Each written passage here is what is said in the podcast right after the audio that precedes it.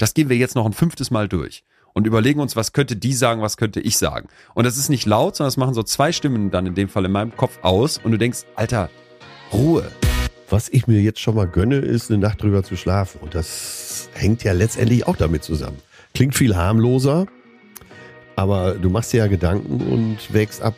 Und womit kann man dann abwägen innerlich? Ja, mit, mit der anderen Seite vielleicht leise eine Telefonnummer immer und immer wieder sage, um mir die zu merken. Wenn ich so eine, ein Streitgespräch mit einer guten Freundin im Kopf nochmal durchgehe, wie war das, ne? Wenn ich versuche zu mir zu sagen, ey, gleich ist der Vortrag, komm schon, du wirst das schaffen, du wirst das schaffen, du wirst das schaffen. Das alles ist innere Stimme. Na, ganz toll, ganz, ganz toll. Wirklich mit Anlauf rein in den Mist. Das hättest du doch wissen müssen. Das kennt man so, wenn man alleine ist, ne? dass man so dann auch mit sich spricht. Betreutes Fühlen. Der Podcast mit Atze Schröder und Leon Windscheid.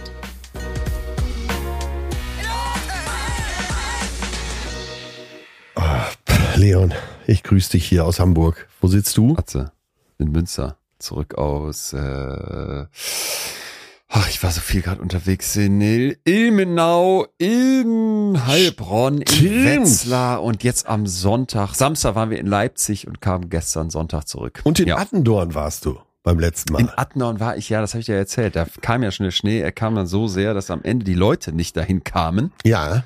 Und wir die Show, es war das erste Mal in meinem Leben, dass wir eine Show verschieben müssen. Ach, und bist du denn noch rausgekommen aus dem verschneiten Ja, wir Sauerland? alle haben gesagt, bitte, also Management direkt angerufen, bleib bitte da, Leon. Ich so, ja, ja, ja, wir gucken gleich mal. Äh, andere aus dem Team angerufen, ja, Leon, wir kennen euch. Ihr fahrt jetzt ja eh noch. Bleibt bitte da, nehmt euch ein Hotel. wir saßen schon in unserem kleinen Tourbus. Ich wollte gerade äh, sagen, ihr wart ja schon ja, unterwegs. Ja, ja, aber 8 kmh und wirklich, es war, äh, oh. äh, wir waren die letzten, die da noch rauskamen. Also es war echt wichtig und gut, dass das so traurig das war. Wir hatten ja alles aufgebaut, alles vorbereitet. Ein paar Leute waren auch dahin gekommen schon, dass wir das abgesagt haben, weil man wäre nicht mehr weggekommen. Also du denkst ja dann Sauerland und Schnee, da, darauf sind die eingestellt, aber es kam so viel und so aus dem, ja, es wird immer schlimmer. So, und jetzt sitze ich hier wieder in Münster und bin ganz guter Dinge, freue mich auf unser Gespräch, ähm, weil das Thema heute mich, das ist sehr von, ja, ja. das ist sehr meins, das kommt sehr aus mir. Äh, muss aber auch noch wissen, wie es bei dir läuft, was dein Gefühl heute ist. Paniklevel steigt, geht ja jetzt nächste ja. Woche los mit der Tour. Ich, ja. Letzte Woche stand ich noch bei 50 Prozent Programm. Ja. Jetzt stehe ich bei 40. Geilste war, als ich die, als wir gesprochen hatten, jetzt letztens, äh, und du mir gesagt hattest, als ich die gefragt habe, und wie läuft's, hast du gesagt, ich habe es mir gerade mal nochmal komplett angehört. Und ist echt noch viel schlecht, oder was du gesagt hast? Ich weiß nicht mehr genau. Krass, Mann. Ich bin ja, ja nach wie vor echt geflasht, weil du da so gelassen bleibst. Na, also, bin, ja, das sieht so aus, aber ich bin auch nicht okay. so gelassen. Ja, durch die Zusammenarbeit mit dir bin ich ja schon so weit, dass ich, äh, dass ich ja. eigentlich schon etwas akribischer bin als so und auch fleißiger. Ja. das hilft, aber dadurch fällt mir jetzt im Vorfeld schon mal auf, welcher Gag wirklich schlecht ist. Okay. und dann ist er halt ja. raus. Ach ja, was soll's. Ich bleib dran, ich äh, werde fleißig sein und wenn du dann in drei Jahren endlich mal das Programm siehst, dann ist es auch fertig. Aber nee, das, also ich muss, ich muss und will auf, ich will Gästeliste für Hamburg haben. Mach nee. Gästeliste klar, bitte, mein Freund. Nee, nee, nein, doch, nein, Hausverbot. Doch, doch. Hausverbot. Was? Ich habe gehört, ich habe vom, äh, ich habe es unten gehört, dass es so unfassbar voll wird, dass ihr jetzt alle Oberränge irgendwie noch dazu nehmt. Ich werde mich reinsneaken. Ich habe mittlerweile auch Kontakte. Du hast ja eh keine Zeit. Ja, biege ich dann. Wie, wieso habe ich da keine Zeit? Äh, ich hörte, du ziehst um.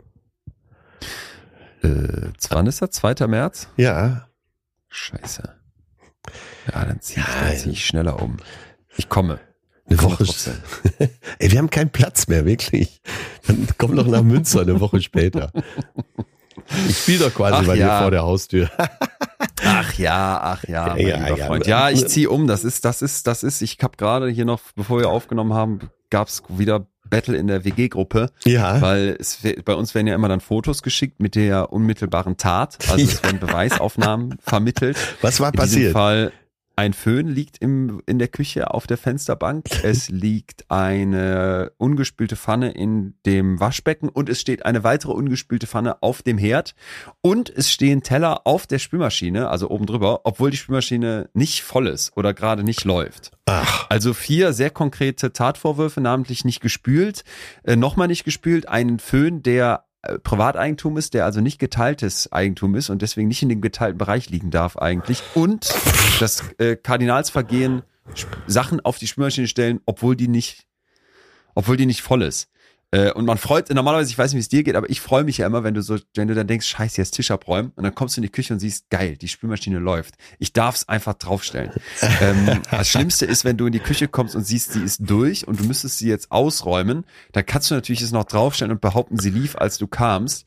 Aber wenn Stimmt. du die Sachen da draufstellst, obwohl die Spülmaschine darunter halb leer ist, das ist hier bei uns in der WG kurz vor Todesstrafe. Und das war jetzt hier der Vorwurf in der Gruppe. Und ich habe panisch dieses Bild durchsucht, weil ich gestern Abend auch so Nudelteller noch äh, runtergebracht hatte und äh, dachte jetzt schon, faul wie ich bin, habe ich wieder draufgestellt. Ja. Ich habe sie aber eingeräumt. Und das wird mir natürlich dann in meiner neuen, nicht mehr WG-Wohnung nicht mehr blühen, aber dafür wird mir auch viel fehlen. Tja, tja, man tja, wird alt. Das man wird alt. Ach, man wird alt. Ey.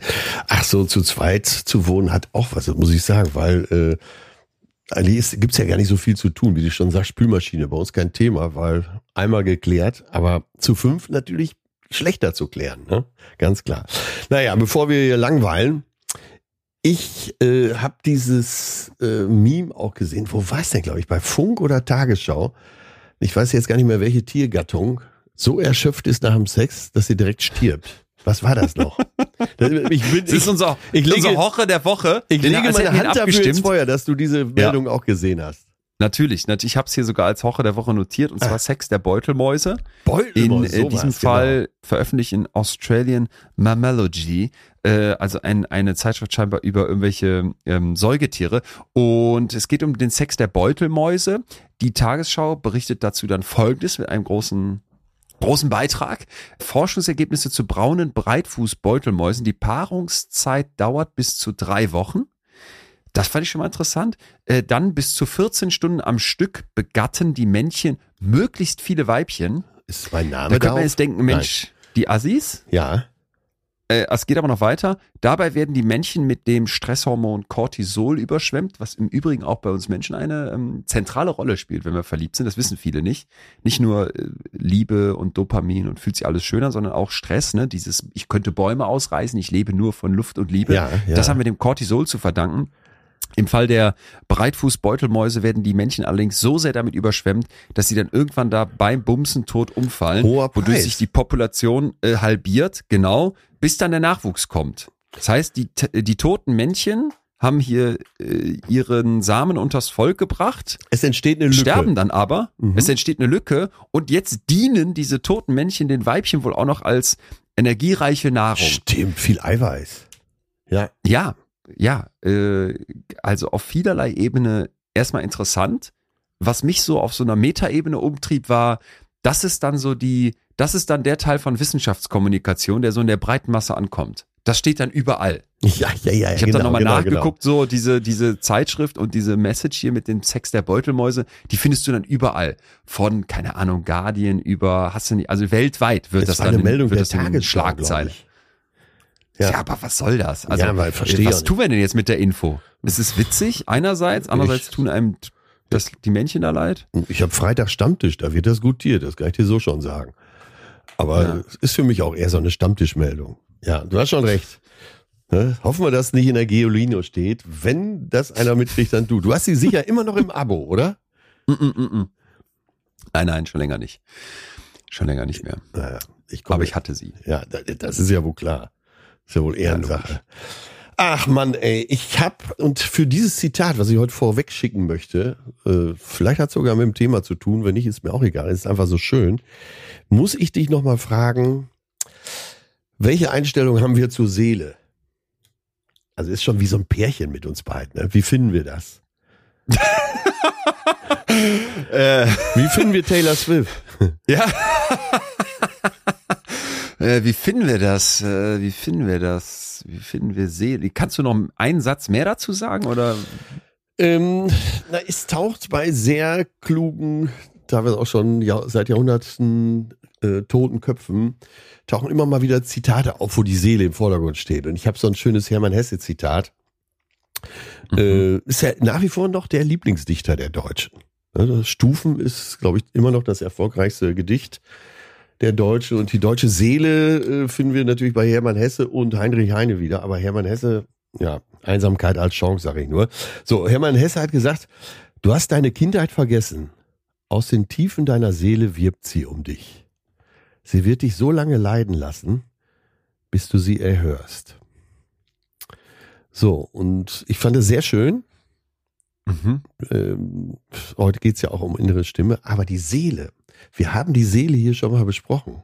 Und ich habe vergessen, welche Einstellung wir dazu haben. Was ist die Seele? Äh, die, dieses Wort Seele, ne, das würde jetzt in der Psychologie, ja. würden wahrscheinlich weniger Leute heute benutzen, ja. sondern mehr so dann von Psyche sprechen, von Bewusstsein und dann im Endeffekt aber etwas tun, wo ich habe dir ja schon öfter in letzter Zeit beschrieben, dass ich nicht mit der Psychologie hadere, aber dass ich wirklich merke an immer mehr Fronten, ja. da muss sich echt was tun, da muss sich richtig was richtig was verändern.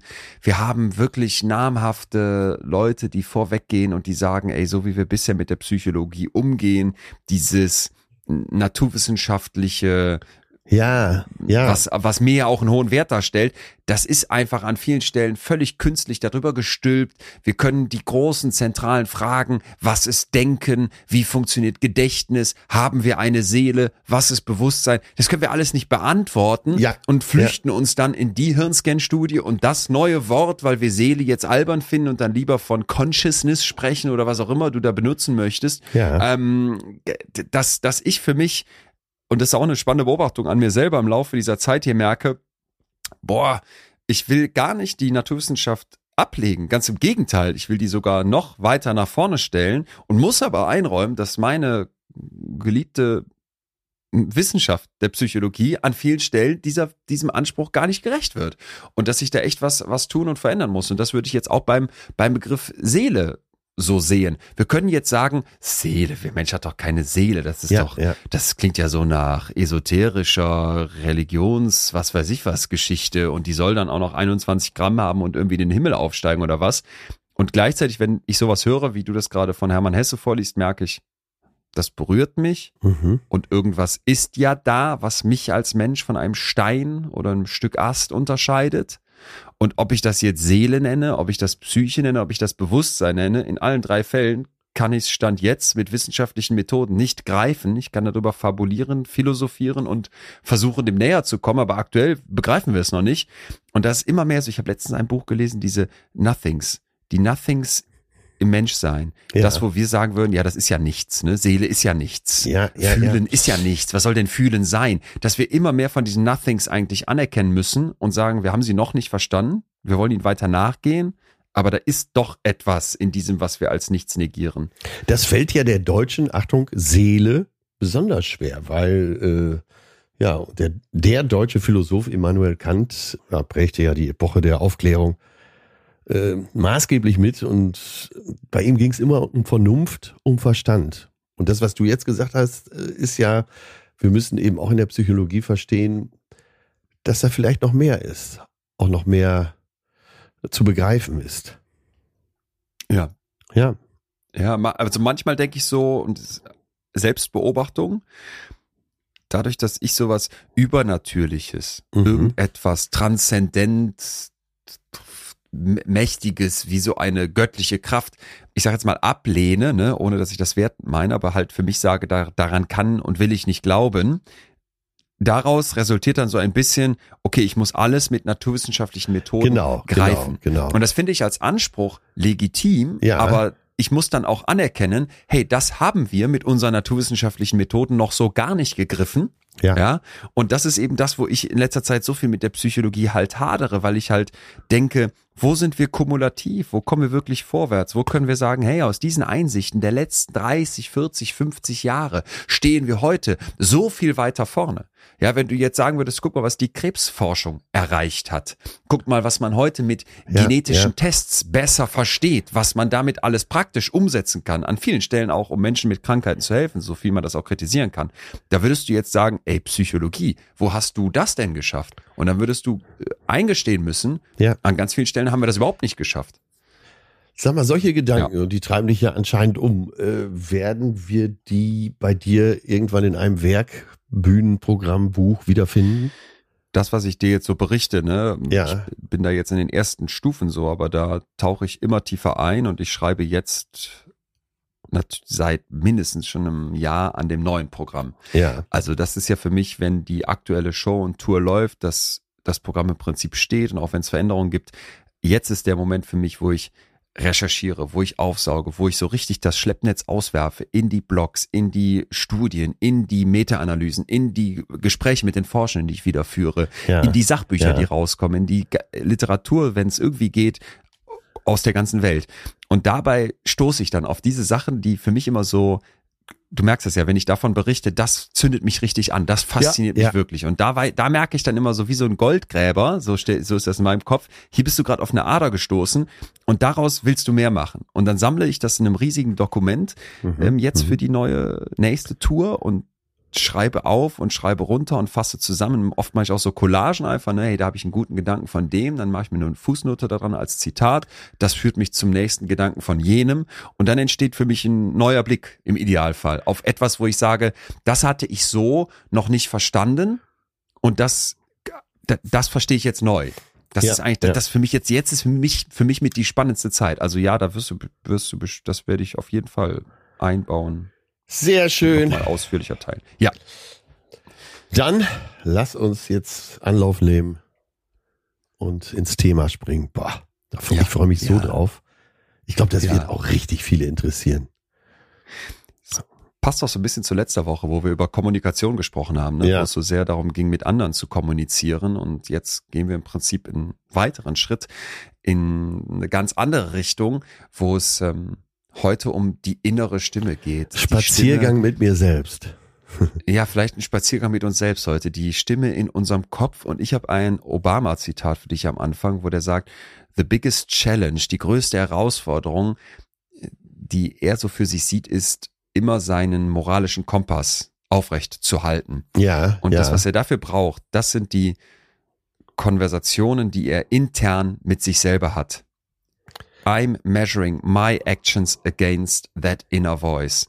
Ich messe meine eigenen Handlungen an dieser, gegen diese innere Stimme, die für mich zumindest ja. äh, äh, akustisch ist, hörbar ist. Sie ist aktiv. Sie sagt mir, wo ich auf meinem Pfad bin und wo ich off-track bin, wo ich nicht mehr nach meinen Werten, nach meinem Kompass handle.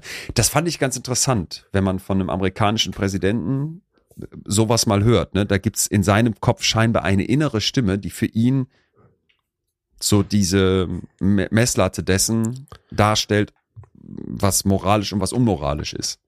Dagegen misst er seine Handlungen. Ja, jetzt äh, könnte man ja Trump dagegen halten und sagen, der hat sich ja auch eine innere Stimme. Also die, das ist eine innere, da, da, ja. da, Weißt du, so ein Äffchen mit so zwei Trommeln. ja, aber so es ist ja natürlich, aber äh, man muss ja nicht sofort davon ausgehen, dass eben die innere Stimme äh, die Vernunftbegabte ist. Mhm. Sagen wir es mal mhm. so. Und ähm, darum soll es ja heute auch gehen. Wann wird's, äh, wann wird's pathologisch? Wann wird ist die innere Stimme vielleicht auch zu laut? Und äh, wo ist so ein Ausgleich oder wo ist sie auch willkommen? Das ist ja, ich glaube, wenn man da ein gesundes Verhältnis hat, dann äh, sagt man ja vielleicht, so wie ich es eben scherzhaft gesagt habe, Spaziergang mit mir selbst, dass man sagt, äh, ich muss mal eben eine Runde drehen, so eine halbe Stunde muss ich mal allein unterwegs sein. Und das sind ja wahrscheinlich dann auch Situationen, wo man die innere Stimme zu Wort kommen lässt und abwägt in der inneren Diskussion. Hast du das denn? Also würdest du denn von dir sagen, du hast so eine innere Stimme? Äh, ja, ich denke, ich gehe sogar davon aus, dass jeder so eine innere Stimme hat. Ähm, mhm. Also positiv wie negativ. Es gibt natürlich auch, wenn ich irgendwas so richtig in den Sand gesetzt habe, dann äh, sag ich mir selbst auch, das ja wieder, das ist mal wieder toll hingekriegt. Du wusstest es doch. Mhm. Das ist sogar das, was ich am meisten von meiner inneren Stimme höre. Du hast es doch eigentlich gewusst. Warum hast du nicht auf dich selbst oder auf die innere Stimme gehört? Und dann hast du wieder jemand vertraut oder dich zu einer Sache überreden lassen. Äh, das geht natürlich so Leuten wie uns, die auf der einen Seite kreativ sind, äh, auch im Beruf relativ selbstbestimmt sind. Gibt's ja immer mal wieder Entscheidung für eine Fernsehsendung, für eine Tournee, für einen einzelnen Job, vielleicht sogar für ein Buch oder irgendeinen Vortrag, wo du eigentlich gar kein gutes Gefühl hast. Aber dein Umfeld sagt, ja. das wäre doch gut dafür, wäre gut dafür. Und dann machst du es. Und dann äh, sitzt du oftmals hinterher da und sagst, ey, eigentlich habe ich es doch gewusst. Hätte ich doch auf mich gehört. Ja. Ja, und das habe ich ganz klar, natürlich. Ah ja. Und ähm, ich weiß, also ich weiß gar nicht, ob ich mehr oder weniger auf die innere Stimme höre. Wahrscheinlich ist es relativ gleich geblieben. Was ich mir jetzt schon mal gönne, ist eine Nacht drüber zu schlafen. Und das hängt ja letztendlich auch damit zusammen. Klingt viel harmloser, aber du machst dir ja Gedanken und wägst ab. Und womit kann man dann abwägen innerlich? Ja, mit, mit der anderen Seite vielleicht. Okay, ja, das ist, das ist spannend, weil das, was du beschreibst, kenne ich. Als ich so mich gefragt habe, was, was ist meine innere Stimme oder wie, was sagt die mir so? Da hatte ich direkt so eine, so eine ganz konkrete Situation vor Augen, als wir damals die Folge in Hamburg bei, bei dir aufgenommen hatten, wo meine Mutter ja. zu Gast war. Ne, da war mein Vater auch dabei und habe ich mit denen halt auch dieses Wochenende verbracht und dann rief mich irgendwann ich würde jetzt mal schätzen, am Sonntag, Mittag oder sowas ein, ein sehr guter Freund an. Und weil ich noch mit meinen Eltern unterwegs war, fand ich das unhöflich, bin ich dran gegangen und habe mir gedacht, dann rufst du gleich im Zug zurück. Und das habe ich dann gemacht, so, weiß nicht, anderthalb Stunden später, war alleine im Zug, habe den angerufen und der war völlig am Boden. Also der war, dem ging es gar nicht gut. Das habe ich sofort gemerkt. Dann hat er mir halt erzählt, und will jetzt nicht ins Detail gehen, aber dem war halt was, was sehr Schlimmes passiert. Ne? Also ja, ein richtiger ja. Schicksalsschlag. Und in meinem Kopf war dann da ging dann so ein richtiger, als wir aufgelegt hatten und ich da alleine in diesem Zug saß und aus dem Fenster gucke und so die Bäume so vorbeiziehen. Ja. Und du einfach merkst, boah, ich habe es auch so im ganzen Körper gemerkt, krass, kann jetzt jeder für sich einen Schicksalsschlag einsetzen, wenn man so einen Anruf kriegt und du das plötzlich einfach weißt und dann die, die zwei Minuten, nachdem man aufgelegt hat, ist man wieder alleine. So, dann ging in meinem Kopf, wie kann das sein? Wieso passiert dem ja, das? Ja. Und dann, und dann, das waren so erstmal, davon gab es noch mehr so Gedanken und dann plötzlich aber auch sowas wie, ja, das ist ja doch selber schuld oder so, ne? Nein, das ist, das ist ja nicht selber schuld, das stimmt nicht. Wieso denkst du sowas, Leon? Ja, weil du ja, immer ja, ja, ja, so bist, weil du viel zu streng zu anderen bist. Ja, weil du so erzogen wurdest. Ja, so sind wir halt, wir Windscheids. Wir sind halt streng. Warte mal, wieso denkst du jetzt gerade darüber nach, wie wir Windscheid sind? Eigentlich geht's doch gerade um deinen Freund. Du bist echt ein egozentrischer Assi. Denk wieder an den Freund. So, das sind so, das, und das ist nicht so ausformuliert, wie ich das gerade gemacht habe. Ja, das ja, sind so genau, Momente, genau. wo ich so meine innere Stimme total merke. Was sagt uns die Wissenschaft denn zu einer inneren Stimme? Also erstmal müssen wir uns klar machen, dass das Thema natürlich wissenschaftlich schwierig zu fassen ist. Und ja. zwar aus vielen Gründen. Wenn ich jetzt mir vorstelle, ich würde 100 Leute auf der Straße fragen, ähm, hast du eine innere Stimme. Oder vielleicht noch besser, da gibt es Ethan Cross, das ist ein Forscher von der University of Michigan, der sagt, wenn der 100 Leute in so einem Vorlesungssaal hat oder von mir aus 1000 und der stellt dann in die Runde die Frage, wer von euch hört denn eigentlich Stimmen? Wer von euch hat eine innere Stimme? Dann sagt er, die Leute gucken erstmal so ein bisschen verstört nach links und rechts. Ja. Weil die so ein bisschen Schiss davor haben, jetzt die Hand zu heben. Weil innere Stimmen zu hören das klingt ja erstmal gar nicht gut. Ne? Das klingt ja erstmal nach, wie, wie du hörst Stimmen. Das klingt ja schon vom Ansatz her äh, psychisch nicht ganz rund. Und er meint, die Leute sind dann oft richtig erleichtert, wenn die sehen, wie bei vielen anderen die Hand hochgehen. Und das hat eine historische Komponente, dass wir uns da vielleicht erstmal gar nicht so leicht tun, das zuzugeben. Im, im Christentum, im, gerade so Richtung Mittelalter, da war es oft so, dass man das sehr verurteilt hat, Ne, also, dass die Kirche gesagt hat, so Selbstgespräche mit der Seele, das ist, das ist ja total komisch. Wer flüstert da? Der Teufel oder was? Sehr guter Hinweis, ähm, nämlich, du sagst ja Mittelalter, also vor der Aufklärung. Mhm. Mhm, ja, genau. Wo man noch nicht davon ja, ausging, ja, äh, dass es, dass die eigenen Entscheidungen von Vernunft getrieben werden, sondern von einer höheren Macht. Ja, einerseits genau, andererseits muss man dazu sagen, dass die Kirche dann irgendwann für sich entdeckt, Moment mal, dieses innere Gespräch, das war dann so im ausgehenden Mittelalter, äh, Beispiel still beten, mhm. wo du ja auch mit so einer inneren Stimme sprichst, ne, im Zweifel auch sehr konkrete Wünsche an Gott richtest, das ist etwas, was wir doch gut finden, was man dann sogar ermuntert hat. Also wenn du dir heute so alte Schriften anguckst aus dieser Zeit von ähm, Kirchenlehrern, dann siehst du, dass das eigentlich genauso was ist, wie heute man in Achtsamkeitsübungen oder in Meditationsanleitungen Meditation, ja. finden würde. Ein Gebet ja. ist eine Meditation am Ende, ja. Genau, und da würde man ja dann sagen, okay, da hat die Kirche also die Kurve gekriegt und anerkannt, vielleicht das, was wir früher mal als Teufel, Teufelsstimme betrachtet haben, könnte doch einen Sinn darstellen. Sie wird aber nicht alle Köpfe abgeholt haben. Also ich äh, weiß das sehr wohl, dass wenn man jetzt Leute so fragt, innere Stimme, ne, dass viele erstmal an sowas denken wie Schizophrenie. Ja. ja Oder ja, du bist ja. gaga. Und ich erinnere mich an ein Gespräch mit Anna Kunze, die Folge haben wir euch hier ja auch schon mal hochgeladen äh, als Sonderfolge. Das ähm, war eine junge Frau, die irgendwann mit 16 bei ihr zu Hause in der Wohnung das Badezimmer putzt. Das war so der Job bei der in der Familie. Das, das war ihr Teil des Haushalts. So, und sie putzt dieses Bad und hört plötzlich eine Stimme.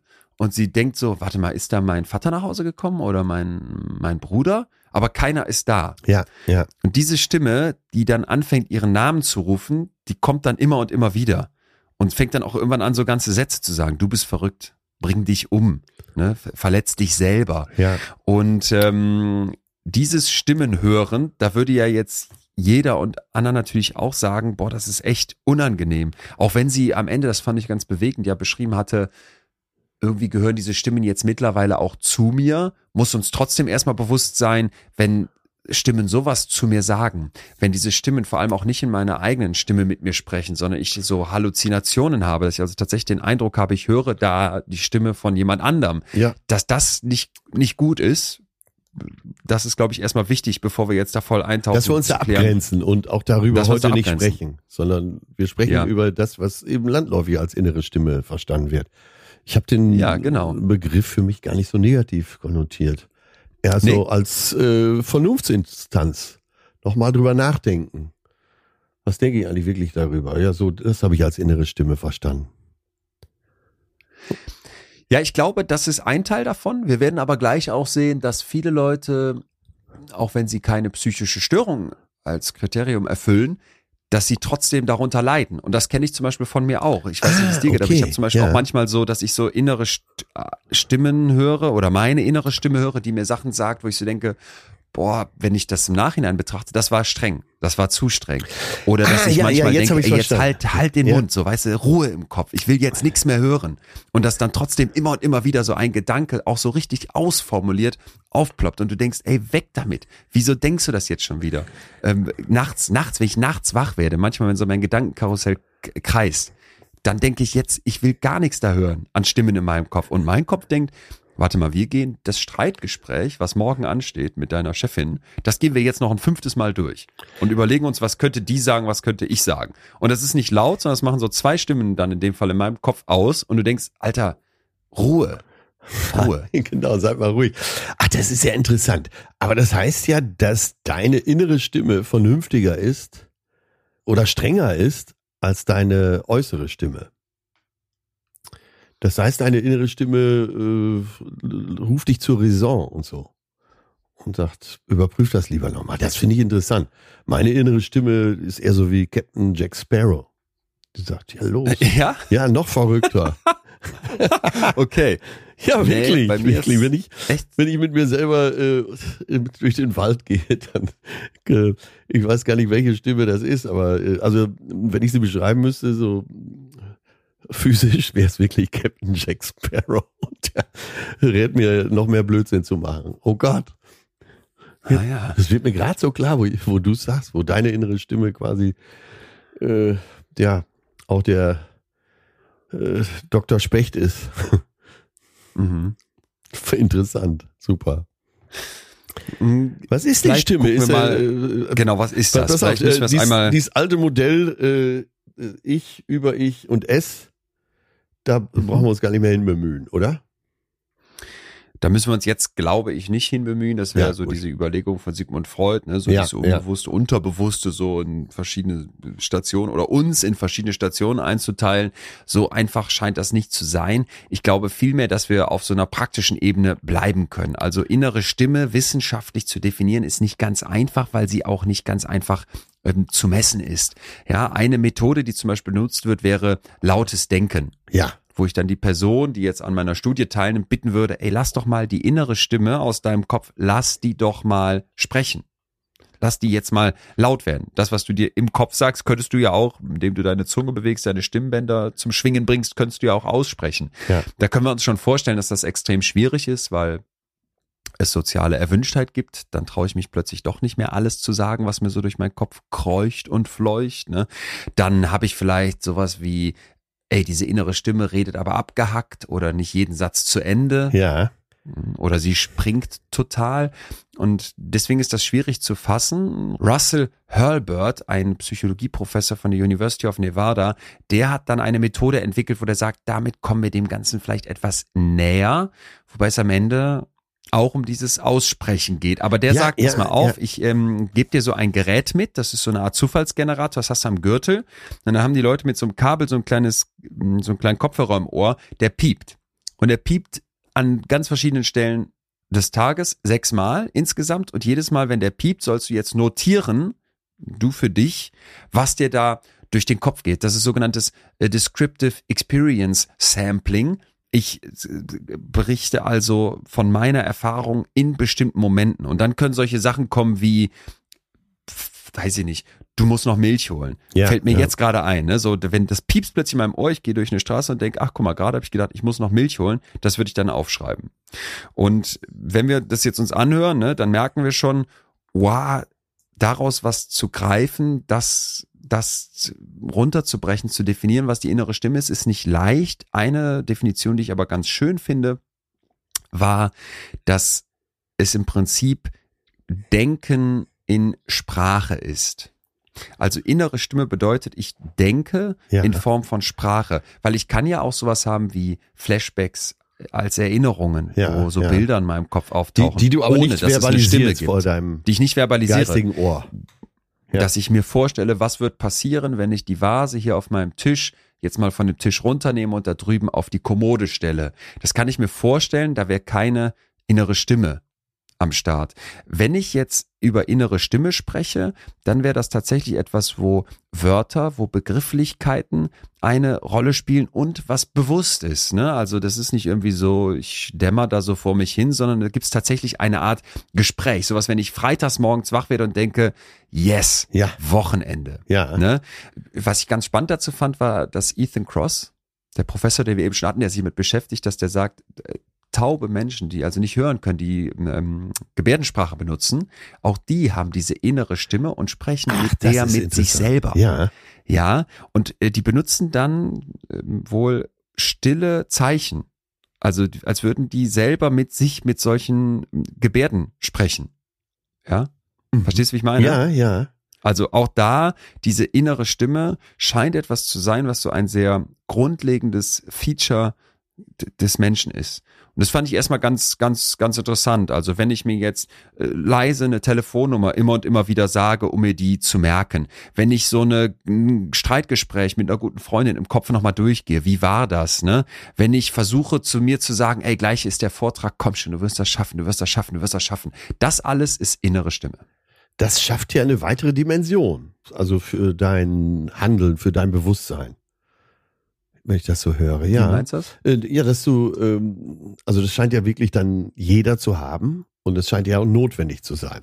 Das kam ja dabei gerade bei raus. Also schafft das ja eine weitere Dimension. Das heißt, wenn du, wenn du das nicht hättest, diese innere Stimme, dann würde dir mhm. Äh, eine ganze, ein ganzer Bereich des Denkens und Reflektierens ja auch fehlen.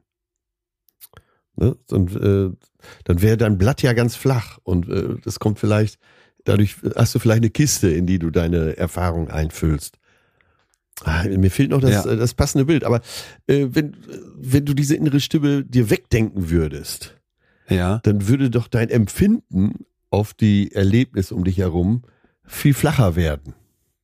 So hast du doch, kannst du das doch immer zum Teil deiner so. inneren sozialen Welt machen. Ja, verstehe, was du meinst. Okay, da, und das also ist, glaube ich, gibt's eine, ein schönes Bild, ja. um äh, sich klarzumachen, wie notwendig das auch ist. Ja. Es, es gibt dazu eine super spannende Theorie, warum wir überhaupt diese innere Stimme ja. haben. Ich glaube, das passt ein bisschen dazu. Muss, kommen wir gleich zu, musst du dann mal sagen, ob das zu deinem Gedanken passt. Ja. Erstmal noch dieses, hat das denn jeder, ne? Und ist das tatsächlich etwas, was dann grundlegend menschlich ist? Da gab es einen, einen Tweet, der viral gegangen ist. Das fand ich ganz interessant, wo jemand schreibt, Fun Fact, manche Menschen haben eine interne eine innere Stimme und manche haben keine. Ja, also bei manchen Menschen sind die Gedanken wie Sätze, die sie hören, während andere Menschen eher so abstrakte, nonverbale Gedanken haben, die sie sich dann bewusst verbalisieren müssen, um sie zu verstehen. Ja, Und ja. die meisten Leute Ja. sind gar nicht im Wissen darüber, dass es diesen anderen Typen Menschen auch noch gibt. Also die Leute, die denken, ich habe eine innere Stimme und die sagt Sätze zu mir, die denken das ja selbstverständlich. Die Leute, die denken, ich habe keine innere Stimme, sondern wenn, dann ist das irgendwie sowas Abstraktes, Nonverbales, das müsste ich verbalisieren. Die denken, hä, das wird doch auch der Standard sein. Was sagt die Forschung dazu?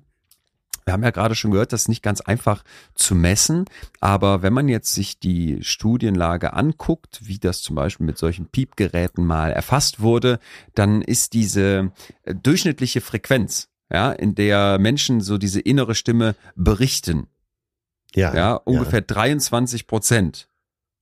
So. Ach, so weit Also- ist das erforscht? 100, nee, 100 Prozent wäre, wenn jetzt jedes Mal, wenn es piepst, hast du so, kannst du sagen, da war eine innere Stimme Ja, oder ein ja. innerer Monolog oder irgendwas habe ich zu mir gesagt, hol Milch, ne? 0 Prozent wäre nie und 23 Prozent ist dann in 23 Prozent der Fälle, wo die Leute angepiept werden, haben die quasi so ein Self-Talk. Das Interessante ist aber, dass die, dass die Varianz dabei sagen. relativ groß, Ja. groß ist. Bei manchen ist es wirklich so, die werden angepiepst und sagen immer wieder, nee, ich habe hier keine Stimme, ich habe hier keine Stimme, ich habe hier keine Stimme. Also die sind quasi bei 0 Prozent, andere sind bei 100 Prozent. Im Durchschnitt trifft man sich dann so bei 23. Das heißt, eigentlich müssten wir schon davon ausgehen, dass im Zweifel jeder diese innere Stimme haben könnte. Äh, Ob sie aber bei allen so durchbricht, ob sie vor allem bei allen so präsent ist, da scheint es doch große Unterschiede zu geben. Ja, das, das kann ich mir auch vorstellen. Also äh, jetzt lägen natürlich zu viel Witze auf der Straße, als dass ich sie machen würde, aber es hängt ja auch damit zusammen, wie bewusst du durchs Leben. Wahrscheinlich auch eine Frage der Intelligenz. Ich weiß gar nicht, ob man das an dieser Stelle sagen darf, aber man macht ja so die Witze, er ist nicht blöd, aber hat Pech beim Denken oder die Versorgungslücke sitzt zwischen den Ohren. Das sind ja alles Dinge, über die wir lachen. Aber wir sehen das ja jetzt auch in der politischen Diskussion, dass du äh, bei einigen Sachen denkst, äh, zwar, da, kann ja, da kann ja keine Vernunft im Spiel sein. Ähm, also ich will das jetzt nicht bagatellisieren, aber dass man, dass es da Riesenunterschiede gibt und man sagt, denk lieber noch mal drüber nach. Instinktfußballer fällt mir dazu ein. Er macht sich gar keine Gedanken, er spielt den Pass. Und andere überlegen genau, was passiert. Also muss es da ja, Ja. was ich sagen will, ist, es muss ja da so eine Riesenbandbreite geben. Also das auf das die Bandbreite kann ich total nachvollziehen, aber ich täte mich jetzt schwer damit zu sagen, okay, die Schlauen haben diese innere Stimme und die Dummen nicht, weil ich zum Beispiel viele sehr schlaue Leute kenne, Ja, die sind total am Ruminieren und die kauen einen Gedanken nach dem anderen durch und Ja. denen geht's überhaupt nicht gut damit. ja, ja. So, und dann kenne ich genauso Leute, wo ich so das Gefühl habe, die sind so am Brödeln, am Machen, am Tun. Die, was heißt jetzt dumm? Das ist ja auch so ein bisschen schwierig. Ja, ja, ja, genau. Aber die sind bestimmt nicht so intelligent wie jetzt irgendwie so eine Physikprofessorin. Aber die brödeln und machen und tun und haben auch ihre Gedanken und so. Du merkst, siehst ihnen das auch richtig an, wie der quasi im Kopf mit sich reden. So, ich habe da explizit Leute auch mal im Umfeld und dann, dann denke ich mir, die haben auch eine innere Stimme und die ist vielleicht einfach netter und jetzt nicht so harsch und was weiß ich wie. Also hat das wirklich was mit Intelligenz zu tun? Ich kann dir nichts aus der Datenlage berichten. Nein, aber, aber, ich wollte damit ja auch nur darauf hinweisen, wie breit äh, das wahrscheinlich angelegt ist. Von äh, jemandem, der sagt, ich habe gar keine innere Stimme, bis zu jemandem, der sagt, ich diskutiere den ganzen Tag. Und das geht durch Ja. alle Schichten, das geht durch alle Intelligenzen und Ja. äh, das wollte ich ja eben voneinander abkoppeln durch eben äh, paar miese Witze. Äh, wenn du du hast ja eben gesagt, du hast so eine innere Stimme. Diese Frage fand ich sehr interessant aus der Forschung. Da bin ich gespannt, was du jetzt sagst. Äh, wo sitzt die? Ja, das ist, ähm, da sind wir ja schon fast wieder bei der, bei meiner beschworenen Seele angelangt. Was, ach Mann, ich habe schon wieder so ein Zitat. Das, bitte verzeih mir, dass ich das jetzt bringe, aber da müssen wir kurz drauf. Ach, Zitatze immer, immer, Ja, ja. raus, raus. Also mach's gar nicht sagen, ne? Laoze. Aber das stimmt. Äh, Im Inneren deines Seins ist die Antwort. Du Mhm. weißt, wer du bist und du weißt, was du willst. So, und ähm, das passt zum heutigen Thema. Weil so oft ist das so verschüttet. dass wir, äh, dass wir Dinge tun aus sozialen Zwängen, aus materiellen Zwängen, äh, aus moralischen Zwängen. Da ist irgendwo was und deswegen bin ich heute mit der Seele auch eingestartet. Also irgendwo in unserem Inneren, also Laozi spricht jetzt von unserem Inneren. Äh, das sind natürlich alles Begrifflichkeiten, die es nie genau treffen können, genau wie Seele oder unter, unser Unterbewusstsein. Ne? Und ähm, das führt uns aber dahin, wenn du doch eigentlich, meistens hat man die Antwort ja schon in sich. Und das heißt ja auch immer, man, äh, man wird nicht enttäuscht, man ist enttäuscht. Ist ja auch so eine, so eine Volksweisheit, die haut da in dieselbe Kerbe, dass man sagt, wenn du auf dich wirklich gehört hättest, wirklich auf dich gehört hättest, dann hättest du es gewusst. Und ähm, ja. wie oft geht's, geht uns allen das so? Ich kann jetzt richtig sehen, wie ja. äh, alle unter ihren Kopfhörern oder im, äh, im Auto so ein bisschen nicken. Äh, wie oft haben wir hinterher gesagt, ich hätte es besser, ich wusste das ist doch eigentlich besser. Siehst du, und hier heißt es im Inneren deines Seins. Aha. Ne? Und das ist auch kein konkreter Ort, aber irgendwo, du hast ja gefragt, wo ist es verortet? Ich weiß, woher soll man es wissen, ne? Weiß Ach so, ja, super spannend, weil, weil das ist interessant. Die Leute in der Studie, wenn man die befragt, wo sitzt deine innere Stimme, die haben zum Teil doch sehr konkrete ja, äh, Vorstellungen davon. Und ich, wenn du mich, ja, also die Leute hier in dieser äh, Umfrage, die berichten dann sowas wie, das kann so eine, tatsächlich so eine körperliche Erfahrung richtig sein, ne? wo man dann eher so das Gefühl hat, das ist so mein Oberkörper, meine Brust, wo diese Stimme spricht, wo vielleicht sonst auch meine Stimmbänder schwingen würden. Manche sagen, die ist in meinem Kopf. Manche sagen dann, die ist in einem bestimmten Bereich in meinem Kopf, zum Beispiel eher im vorderen Teil, im hinteren Teil oder zum Beispiel auch auf einer Seite, eher links im Kopf. Bei anderen gibt's gar keine so physischen Bezüge. Ja. Hm, die haben jetzt keinen Ort, wo das ist, außer vielleicht so das, was du gerade beschrieben hast, irgendwie in mir drin. Weil für mich ist zum Beispiel ganz klar in meinem Kopf. Und erst als ich das hier gelesen habe, dass es da wohl Leute gibt, die sagen, die, die Stimme ist vorne in meinem Kopf oder eher hinten. Ja. Das fand ich halt, das hat, das, das, das war so das erste Mal, dass ich darüber nachgedacht habe, wo sitzt denn deine innere Stimme? Und dann würde ich sagen, weil ich die jetzt, könnte jetzt auch mit ich könnte die jetzt quasi nach vorne holen und mit der quasi reden oder die was sagen lassen ja. in meinem Kopf, dann würde ich sagen, die ist eher vorne. Ah, also ich okay. kann nicht genau sagen, wie weit vorne, aber sie ist auf keinen Fall im Hinterkopf. Ach. Das, das fand ich irgendwie total geil, ja, dass ich, als ich das erst gelesen habe, dass scheinbar Leute ihre innere Stimme an unterschiedlichen Stellen verorten. Ich habe mich das so noch nie gefragt, wie das jetzt in der Studie der Fall war. Aber wenn ich mich das frage, dann kann ich das sehr konkret sagen. Eher im vorderen Teil meines Kopfs. Und auf jeden Fall im Kopf. Ja. Und bei dir eher so in dir drin, Laoze-mäßig irgendwo. Ja, der ganze Körper. Ähm, ja, und nicht umsonst äh, sehen wir ja teilweise mehr oder weniger an unserer Haut, was unsere Stimme eigentlich, eigentlich will. Ne, wenn man sich so gar nicht wohlfühlt mit einer Entscheidung. Äh, äh, also ich sehe das immer an, der, wenn meine Haut äh, gut aussieht, dann weiß ich, äh, in, meine innere Stimme ist im Moment ganz zufrieden. Ah, okay. Mit dem, was hier ja. so passiert. Ja. Ja. Ja, interessant. Und äh, also ich, ich spüre die so im ganzen Körper. Ja, wirklich. Vom, ich habe mich gerade nochmal hinterfragt, wirklich vom kleinen C bis zur Schädeldecke.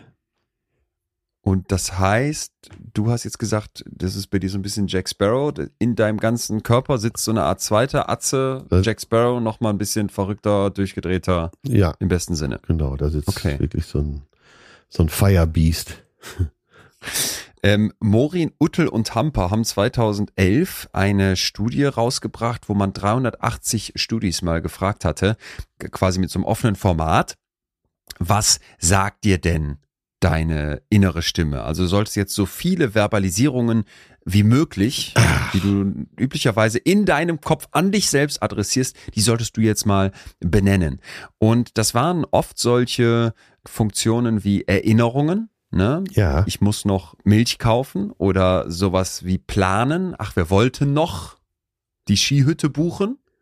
Aber das waren oft auch so selbstadressierte Bewertungen und emotionale Zustände. Mhm. Ja, ähm, das fand ich interessant, weil ich für mich so merke, jetzt auch, wir wollen ja hier immer auch über das Fühlen sprechen, dass seitdem ich mich so sehr mit dem ey, deine negativen Gefühle haben auch eine gute Seite und das, was du da fühlst, das hat eine Funktion. Seitdem ich das so kenne, wenn ich jetzt nochmal an die Szene denke mit dem Freund, der mich anruft vom Anfang, wenn ich heute so eine tiefe Traurigkeit fühle oder ja, auch merke, ja. boah, das überfordert mich jetzt oder das macht mich gerade richtig fertig, dass ich dann viel besser mittlerweile mit so einer inneren Stimme da drauf gucken kann und sagen kann, und das ist jetzt okay, Leon, dass du dich da traurig fühlst, weil das gehört jetzt dazu und das ist eine gesunde Reaktion. Es wäre jetzt eher komisch, wenn du jetzt gut drauf bleiben würdest. Und dann auch sowas wie, was ich sehr von mir kenne, mich auf so einer Metaebene für Emotionen zu verurteilen und fertig zu machen. Du fühlst dich jetzt traurig. Ja. Du, du, dir geht's jetzt schlecht, aber eigentlich geht's auch deinem Kumpel schlecht. Du musst jetzt stark sein, sei jetzt für den da. Wieso bist du jetzt traurig? Der hat doch das Problem. Ach so, und dann fängst du an, auf so einer zweiten dein, Ebene dich für deine Traurigkeit fertig zu machen. Ne? Und dass ich da mittlerweile merke, da kann ich mit einer inneren Stimme gegenhalten oder das mir bewusst zurückspiegeln. Ey, lass das sei da nicht so streng zu dir. Das ist normal, dass du das fühlst. Ne? Fühlen macht dein Kopf als Versuch, die Welt zu verstehen. Und das ist jetzt scheinbar gerade dein Versuch, greifbar zu machen, was dich herausfordert da draußen. Okay, ich glaube, aber das kennt jeder, dass man, dass die innere Stimme dann sagt, äh, so, stopp, stopp, stopp, stopp, hier mal, äh, hier wird gerade nicht weiter gerudert. Ja. Was wäre denn eigentlich vernünftig? Ne, ihr macht euch doch hier alle verrückt. Jetzt mal ein bisschen Distanz. So schlimm ist das hier alles gar nicht. Komm mal runter. Ja. Deinem Kumpel geht schlecht.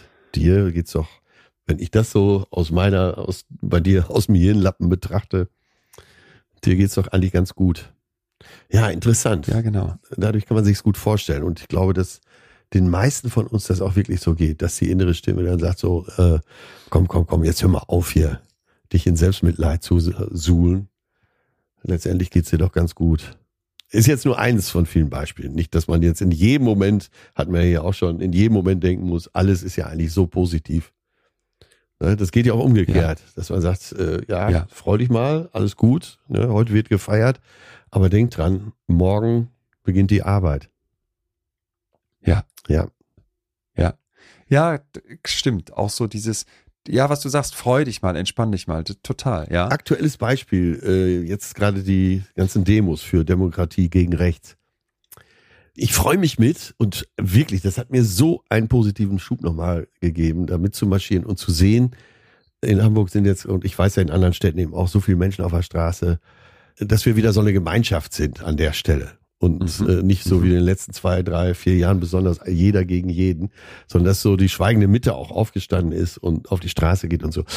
Und gleichzeitig sagt mir meine innere Stimme, aber die Arbeit, äh, die eigentliche wichtige Arbeit, die kommt natürlich erst noch. Mhm. Ja. Und das kennst du auch, ne? dass man sich dran freut, dass so ist, aber dass du genau weißt, so ab morgen müssen wir sehen, dass auch politisch und rechtlich wir da äh, hellwach bleiben. Und das ist oft so für mich die Ambivalenz dieser inneren Stimme, weil die mir einerseits Sachen sagen kann, die mir total gut tun. Ja. Mir selber Ratschläge gibt und ich weiß, die kommt ja nicht von irgendwo, das bin ich. Und andererseits gibt es so Momente, wo die so dann nochmal einen drauflegt und du denkst, hey, jetzt stehst du hier auf dieser Demo und du hast jetzt gerade wieder ein Gefühl von Hoffnung und von Zusammenhalt ja, und von Gemeinschaft. Ja. Jetzt halt die Klappe, innere Stimme. Ja, genau. Ich weiß, dass wir noch viel zu tun haben, aber jetzt mach mir das hier nicht kaputt. Ja, genau so. so ne? genau äh, so. Ja. Äh, ja, du hast den schönsten Tag mit deinen Freunden am, am Meer und du bist da irgendwie geil, hast ein Picknick aufgebaut und so und dann kommt deine innere Stimme und kommt wieder mit irgendwie sowas, ja, aber mit dem einen Freund hast du noch einen Konflikt, den müsstest du eigentlich mal klären. Vielleicht sprichst du das mal, das solltest du mal ansprechen. Und dann denkst du, ey, jetzt, jetzt halt die Klappe, jetzt will ich dich dazu gerade nicht hören. Ich, da kommen wir gleich nochmal ja. tiefer zu, wie wir damit anders umgehen können, denn wir haben äh, heute am Ende noch eine ganze Reihe von Tipps, ja, ja. so eine Art Werkzeugkoffer, wie man mit der inneren Stimme besser umgehen kann. Jetzt müssen wir in eine Studie rein, die von einer Forscherin der Universität Lublin in Polen durchgeführt wurde. Und zwar, ich hoffe, ich spreche es richtig aus, von Malgorzata Puschalska Vasil. Und die hat 2015 im renommierten Journal of Psychology eine Studie veröffentlicht, wo die wissen wollte, was gibt's für Typen von inneren Stimmen. Ach. Und äh, wer hier das Wort Typen hört, bei dem gehen bitte immer die Myers Briggs Alarmglocken an. Ja. Das haben wir schon mal gesagt. Dieses Schubladendeck in der Psychologie ist überholt. Dass wir uns in klare Typen oder Kategorien einsortieren können, ist eigentlich oft viel zu kurzgreifend. Das ist auch hierbei berücksichtigt worden, zum Glück. Das heißt, man hat eine Analyse gemacht und auch klare Schubladen benannt und trotzdem anerkannt, hey, das ist sehr, sehr vielfältig und auch vielfältiger als diese Schubladen. Sich die Schubladen anzugucken, ist sehr spannend. Nichtsdestotrotz, das machen wir jetzt. 212 Studierende aus Polen haben teilgenommen und man hat die gebeten, so ihre eigene innere Stimme mal zu charakterisieren. Und zwar mit zwei Fragebögen. Zuerst sollten die die Figuren benennen, die zu ihnen sprechen. Und dafür gab es eine Reihe von Vorschlägen. Jack Sparrow könnte da sicherlich draufstehen. Da stand aber auch sowas drauf wie mein imaginärer Begleiter oder mein meine geliebte andere Person. Ja. Oder sowas ja. wie ich als gutes Ich oder ich als böses Ich. Ja, als ja. strenges Ich. Und die konnten das auch noch durch eigene Ideen ergänzen. Also sehr, sehr offen. Und dann im zweiten Schritt sollten diese Figuren emotionale charakteristische Eigenschaften bekommen. Wieder durch die Versuchsperson. Ne? Mhm. Und da gab es jetzt eine Liste mit 24 Emotionen, zum Beispiel sowas wie Scham, Schuld, Nähe, Selbstbewusstsein, Liebe. Und von eins bis fünf sollten die Teilnehmenden jetzt immer bewerten, wie stark diese Emotion zu ihrer inneren Stimme passt, wie sehr die da ausgeprägt ist.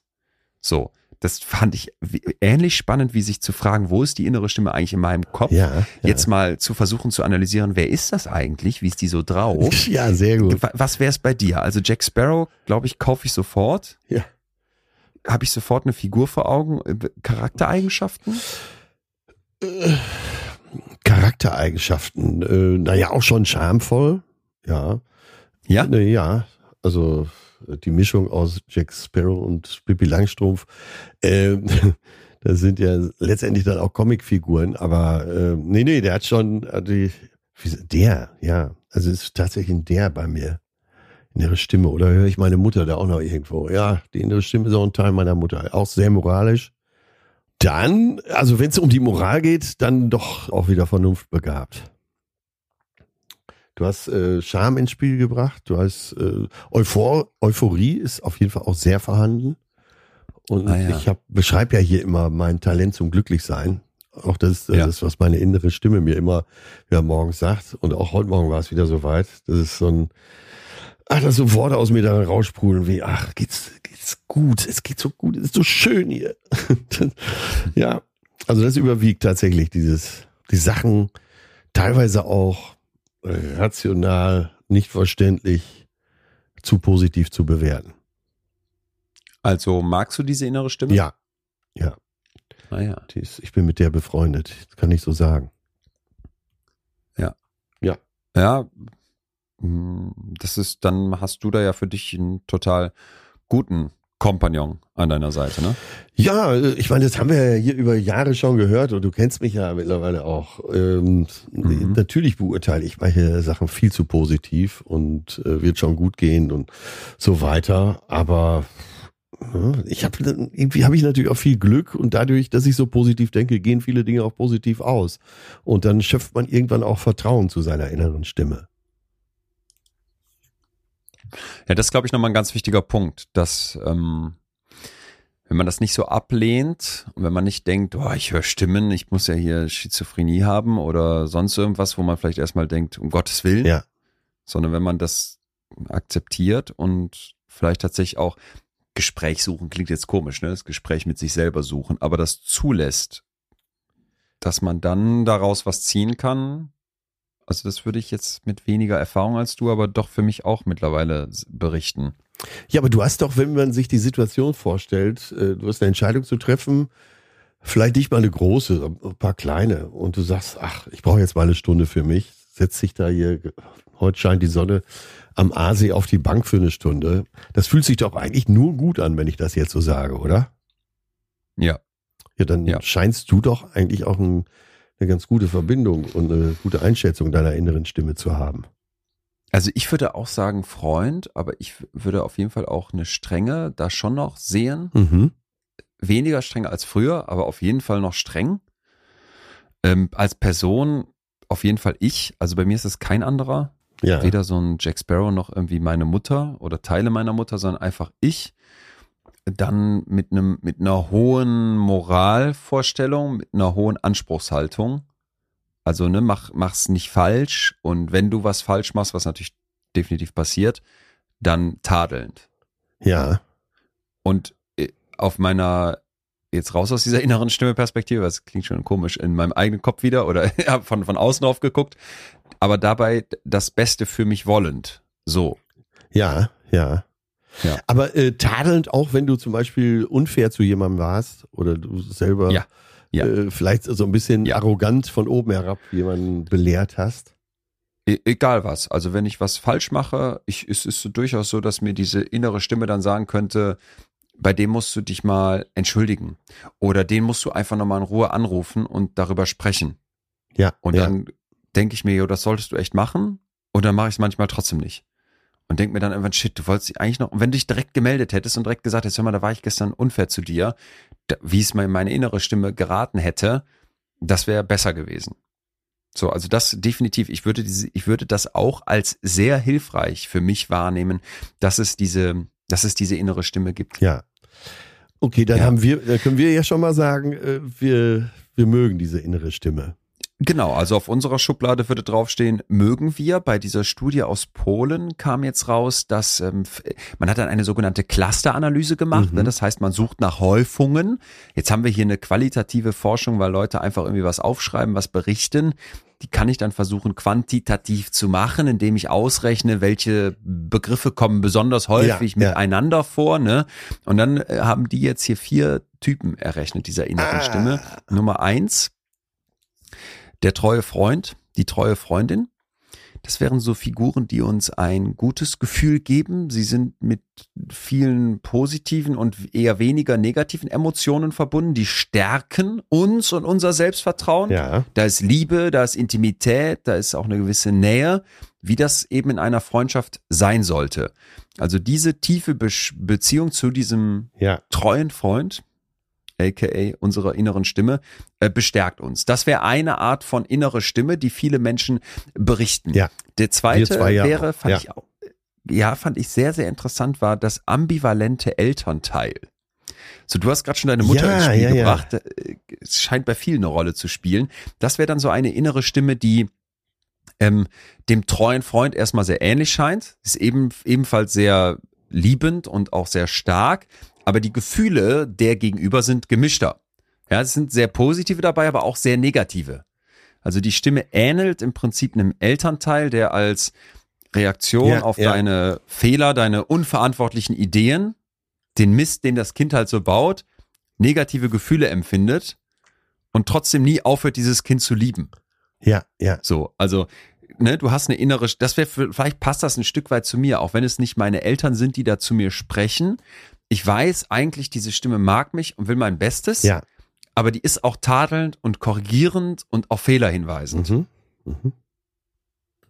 Die dritte wäre dann der stolze Rivale. das wäre eine Stimme, die, ähm, ja, die, die, die Überschrift sind total geil. Das wäre so eine innere Stimme, die kein Gefühl von Nähe oder Verbundenheit oder von Liebe vermittelt, und trotzdem ist diese Stimme sehr stark, unglaublich selbstbewusst, vielleicht auch ein Stück weit stolz. Also im Prinzip wie ein Rivale, den du nicht wirklich magst, aber der so gefühlsmäßig viel in dir auslöst. Ne? Der ist distanziert einerseits und andererseits sehr erfolgsorientiert und der treibt dich vor dir her. Wie so, als würdest du ein Wettrennen laufen ja. und der wäre immer so fünf Meter vor dir. Der hat, der ist dann kompetitiv in deinem Kopf. Oder wo auch immer. Der Auf Fall Stimme in deinem ja, Körper. Ja, wo auch immer. genau. Und dann das hilflose Kind, Kategorie 4. Diese Stimme hat wenig Selbstvertrauen, anders als jetzt der stolze Rivale. Und die ist ebenfalls ein Stück weit emotional distanziert. Die Teilnehmenden dieser Studie, die haben die oft mit vielen negativen und wenig positiven Gefühlen in Verbindung gebracht. Ne? Das kannst du nicht, das schaffst du nicht, ja, da bist ja. du wertlos, das packst du nicht. Also Meine Mutter. jemand, der machtlo machtlos ist, der am liebsten in den Arm genommen würde, dem das nicht gegeben wird. Ja, ja. Ja. So, ich unterstreiche das nochmal, das ist keine abschließende Kategorisierung. Die inneren Stimmen sind unglaublich individuell. Da gibt's bestimmt noch Dutzende andere. Aber ich fand es erstmal ganz interessant, sich so zu fragen, wie würde ich denn meine ja innere Stimme ja. charakterisieren. Mhm. Fand ich auch. Mhm. Fand ich auch. Ja. Das hilflose Kind, der stolze Rivale. Mhm. Wahnsinn. Mm, Wenn du dich fragen würdest, warum?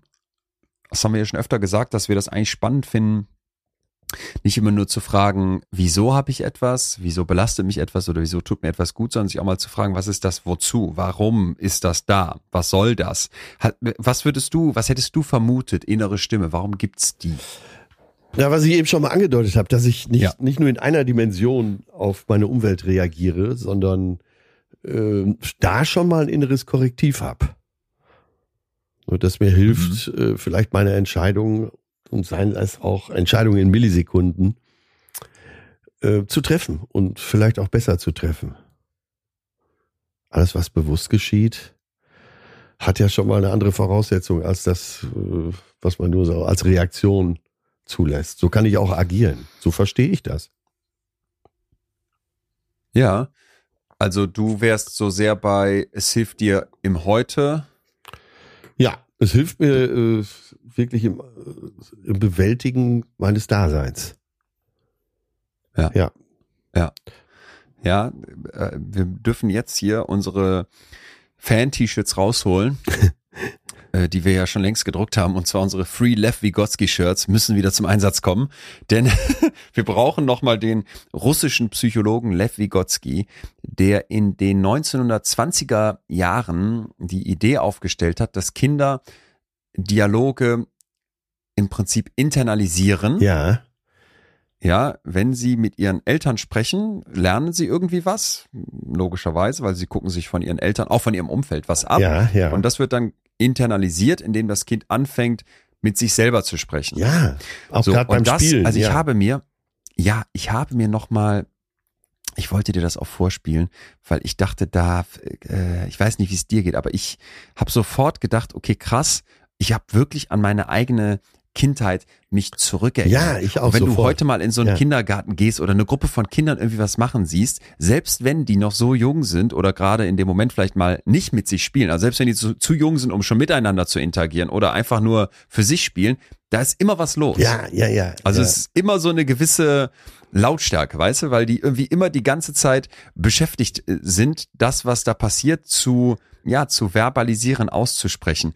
Und ich habe dann äh, mal in meinen, ich habe so von meinem Vater netterweise, der hat die alle digitalisiert, so diese Kinderfilme bekommen. Natürlich. Das muss ich.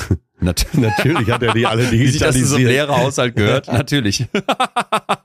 ähm, und da, da habe ich mich als kleinen, ich weiß jetzt nicht wie alt, drei, vierjähriges Kind, werde ich einfach gefilmt und rede. Ja. Und da merkt man sehr, sehr schön, worauf Lev Vygotsky hinaus möchte.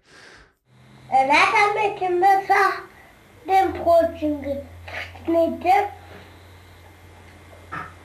Und hat auch so, so gleich, dann hat er so kleine Kinder mitgeschickt, dann was, was, dann man solche Küche. Die, die wohnen bei dem König. Die wohnen bei dem König.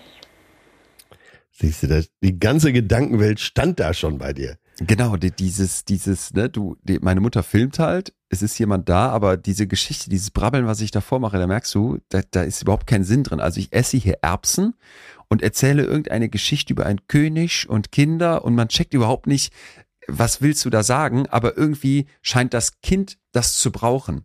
Ja, also die Idee war von Lev Vygotsky, dass Kinder mit sich selber sprechen, um zu verstehen, was erzähle ich hier eigentlich, um zu verstehen, wie funktioniert die Welt eigentlich, um zu verstehen, was haben mir die Erwachsenen erzählt. Schritt eins wäre also, wir haben einen Sozialdialog. Ich habe als Kind irgendwie mit meinen Eltern gesprochen oder denen zugehört zumindest. Das internalisiere ich jetzt in eine Art mit mir selber reden. Und wenn ich das noch einen Schritt weiter internalisiere, dann wird's zur inneren Stimme. Ja, also, ja. aber äh, was du gerade ja, gesagt hast, um äh, als Kind, um zu verstehen. Ja. Und das ist es ja wahrscheinlich auch, ne? Äh, dass unsere innere Stimme uns hilft, unsere Umwelt auch zu verstehen. G genau, genau. Also diese Selbstgespräche von Kindern, die hören dann wohl meistens auf, wenn die in die Schule kommen. Ja. Aber die sind nicht weg. Sie sind nur nicht mehr hörbar. Ja, ja, ja. Der Vygotsky schreibt, die Stimme geht in den Untergrund. Ja. Also die innere Stimme von Erwachsenen, sagt er, die hat dieselbe Funktion wie dieses egozentrische Sprechen des Kindes. Sie ist ein Instrument, das uns hilft, unser Leben zu meistern. Und das fand ich total schön, weil mir das so klar wurde, wenn ich mir vorstelle, dieses Kind, das brabbelt vor sich hin, das Kind redet mit sich selber. Kinder geben sich ja auch gerne so, indem sie mit sich selber reden, so Tipps, ne? Vorsicht, heiß, heiß, heiß, heiß, fass das nicht an, so, ja, ne? Ja, ja. Und du, du, denkst so, ey, was, was, was redet dieses Kind da? Oder ich esse die Erbsen, die, wie wir es gerade eben gehört haben, und erzähl irgendeine Geschichte über diese Erbsen. Und du denkst so, wieso? Ja, weil, weil du versuchst zu verstehen, was ist das hier? Wie, wie komme ich jetzt klar? Wie geht Essen? Wie geht Essen am Tisch?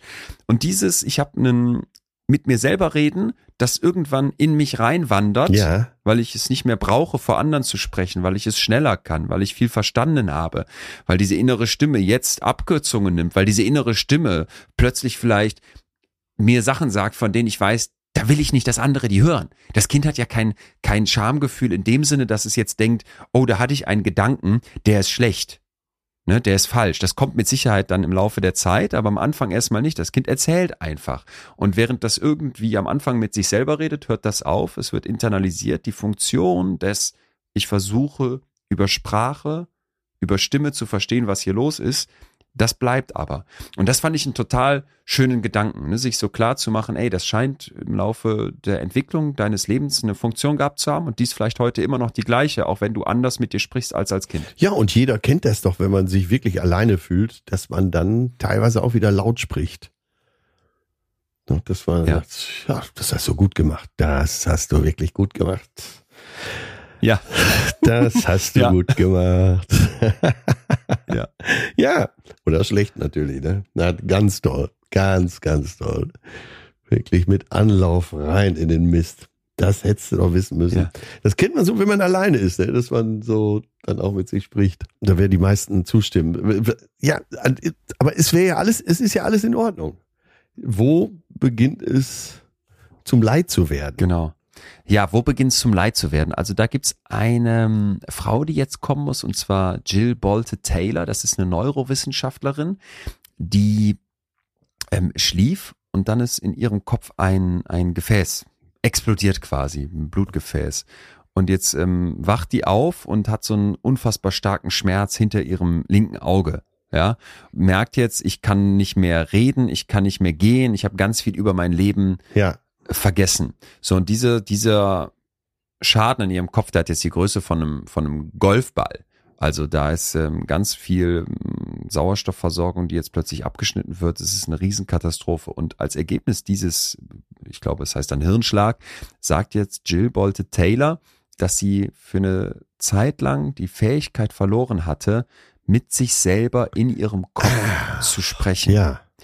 Und sie sagt, das Fehlen dieser kleinen Stimmen ist jetzt natürlich eine einzelne Person, aber es ist ja interessant zu sehen, wenn da sowas in deinem Kopf passiert, dass dann Sprache beeinträchtigt wird und dass du plötzlich nicht mehr das kannst, mit dir sprechen.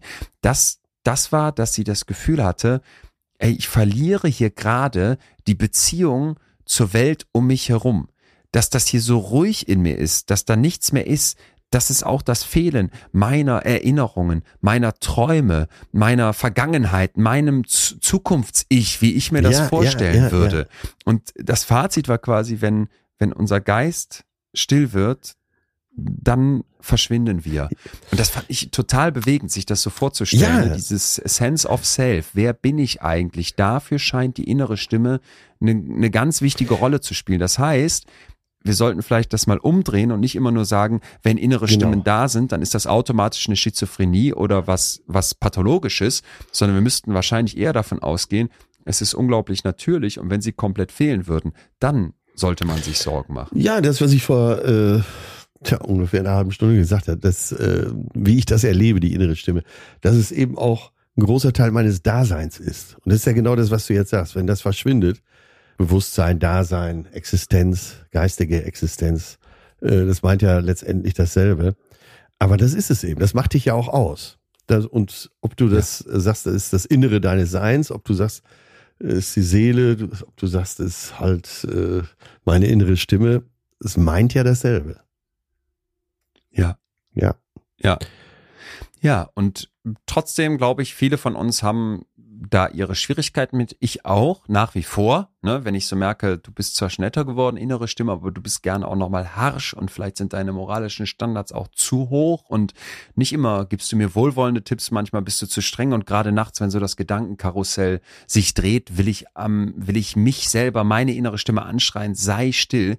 Wie geht das besser? Wie kann ich mit meiner inneren Stimme ja besser umgehen. Das wollen wir uns jetzt angucken zum Schluss. Wir haben eine Reihe von Tipps zusammengestellt. Mhm. Ich glaube, das bleibt sehr individuell, wie man damit umgeht, aber ich glaube, da können und dürfen wir jetzt mal rein und uns angucken, wie könnte das besser funktionieren. Was wäre für dich sowas, wo du sagen würdest, das hilft? Was ich mir, ich habe mich selber gefragt, bevor wir aufgenommen haben, was wäre so ein Tipp, den du so einfach raushauen würdest, ohne jetzt lange nachzudenken? Und da habe ich äh, für mich aufgeschrieben, Distanz aufbauen.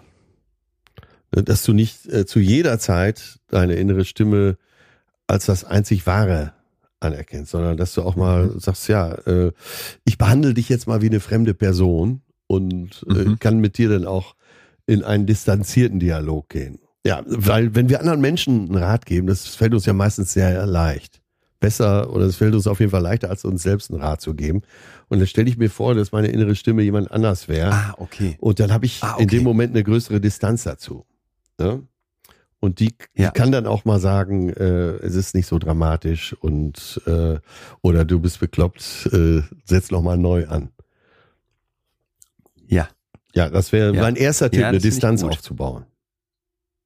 Ähm, ich möchte von der Arbeit von Susan Nolan Herxima von der Yale University berichten die zwar mittlerweile leider verstorben ist, aber wirklich große Forschung in diesem Bereich von klinischer Psychologie ja, ja. und auch Depressionen gemacht hat. Und wenn man jetzt denkt, was hat das mit innerer Stimme zu tun?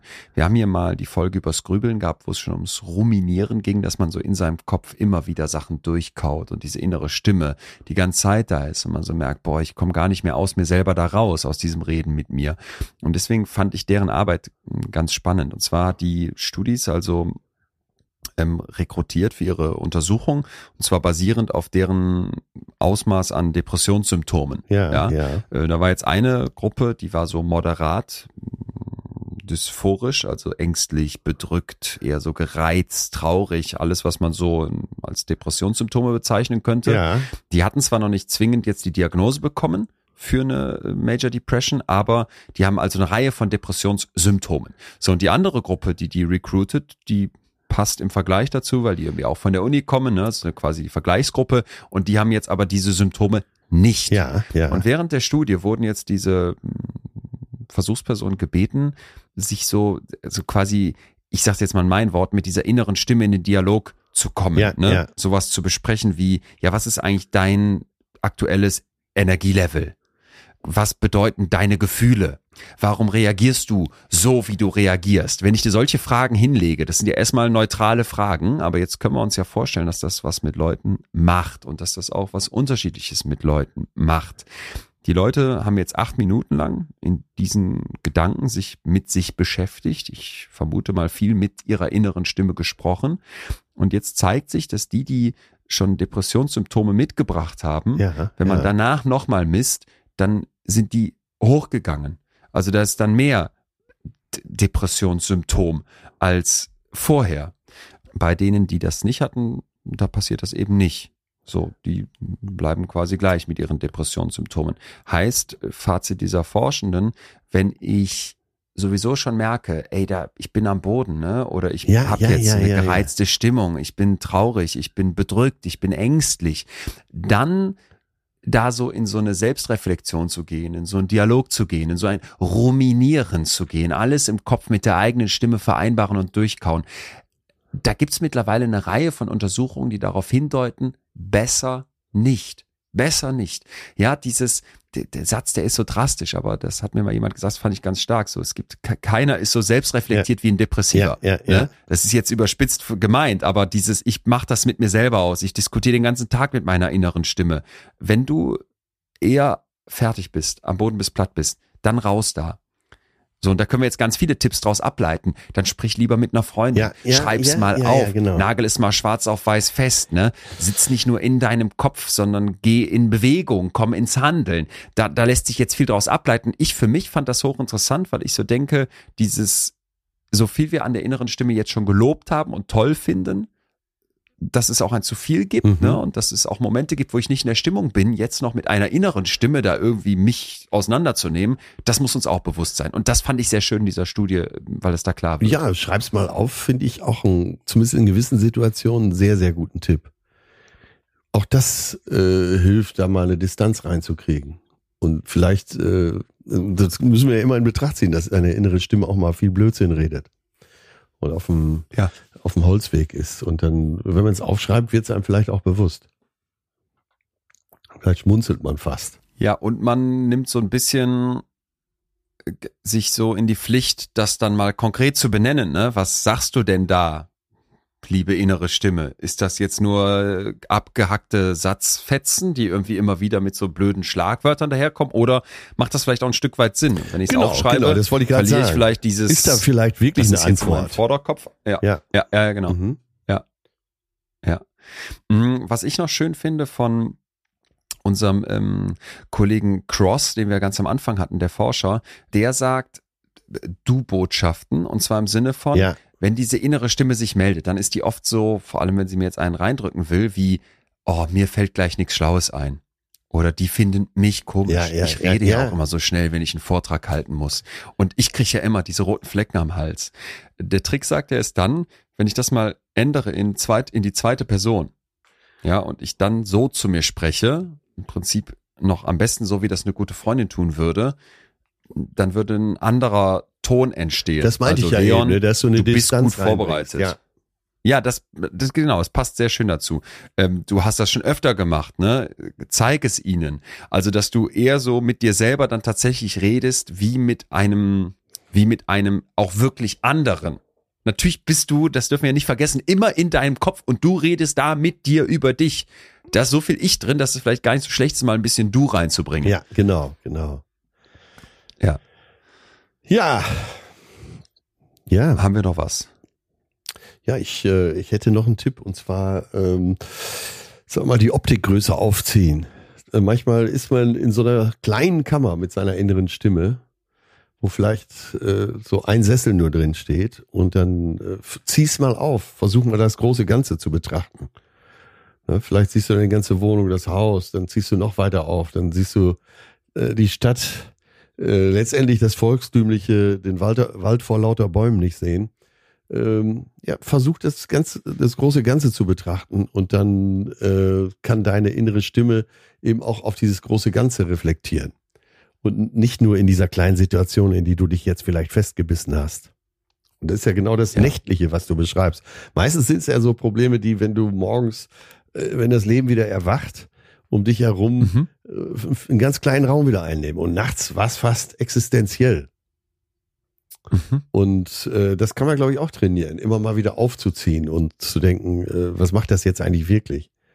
Und äh, ist meine äh, innere Stimme, die ich nächtlichst hatte, vielleicht nur eine kleine Meinung.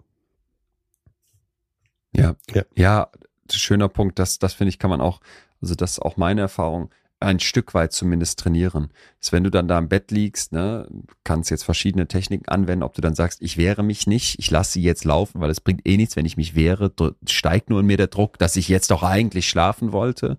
Oder du rufst dir sowas vor Augen wie, ey, ich habe jetzt fünfmal morgens meine innere Stimme im Rückblick beobachtet und festgestellt, das, was die mir nachts sagt, das bringt gar nichts. Ja, ja. Deswegen lass sie jetzt reden, aber wenn du irgendwie dir selber attestierst, das ist Nonsens, unwichtig, was da jetzt gebrabbelt wird, dann finde ich, fällt es einem auch leichter, ja, genau, wieder einzuschlafen. Genau. Oder wenn es tagsüber ist, zu sagen, ist jetzt so, äh, in drei Stunden interessiert mich das gar nicht. Ich hatte zum Beispiel eine ganze Zeit lang mal so dieses Gefühl, meine innere Stimme, die mich dann nachts wach macht, die hat gute Ideen. Ja.